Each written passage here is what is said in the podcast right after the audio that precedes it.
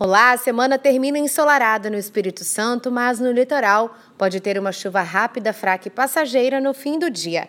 Já no fim de semana, o sol também predomina, mas chove pouco em algumas áreas.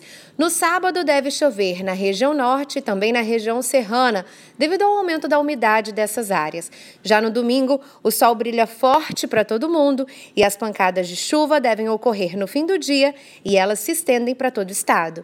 Tenha um excelente fim de semana.